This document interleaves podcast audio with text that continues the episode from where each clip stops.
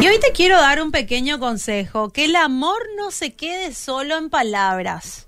El amor hacia las personas que nos rodean es lo que nos debe distinguir de aquellos que no son creyentes. Como hijos de Dios, estamos llamados a amar y ayudar a nuestro prójimo. Jesús dijo en Juan 13:34, un mandamiento nuevo os doy, que os améis unos a otros como yo los he amado, que también os améis unos a los otros. Y en este mundo el amor que mostremos a las personas que nos rodean va a ser un claro mensaje de que somos hijos de Dios. No podemos decir que somos hijos de Dios si no mostramos amor.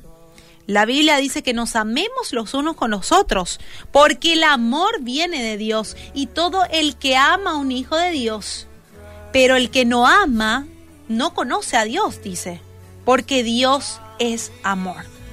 Así que Jesús es nuestro modelo de amor.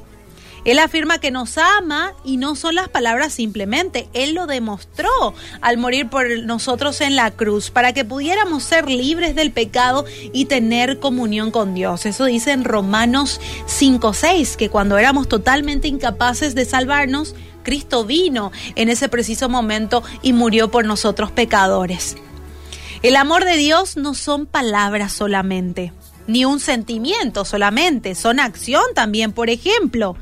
Gracias al amor y a la compasión de Dios, esta mañana vos y yo pudimos abrir los ojos.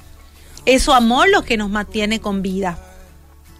En Juan, en primera de Juan 3, 18 dice, hijitos míos, no amemos de palabras ni de lengua, sino de hecho y en verdad. Así que hoy yo te invito a que imitemos a Dios y amemos de verdad.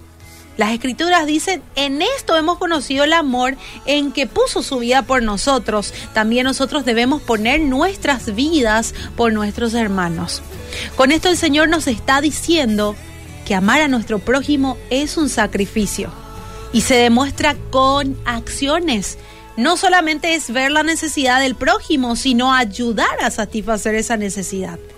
Hay varias maneras en las que podés poner tu vida por el prójimo. Por ejemplo, orando por esa persona que necesita de Dios, dedicándole tiempo para escuchar, visitando a aquel que ha dejado de asistir a la iglesia, compartiendo lo que tenés o apoyándole desinteresadamente.